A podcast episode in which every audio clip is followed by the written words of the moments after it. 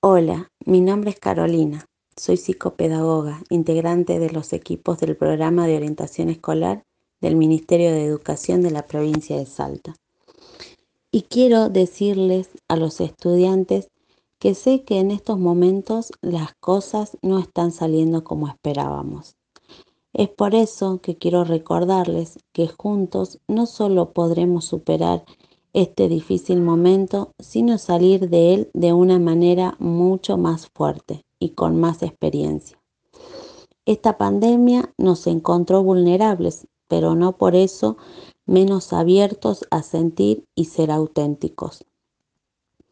Vivamos este momento derrumbando los muros emotivos que habíamos construido y nos evitaban sentir las emociones de la vida.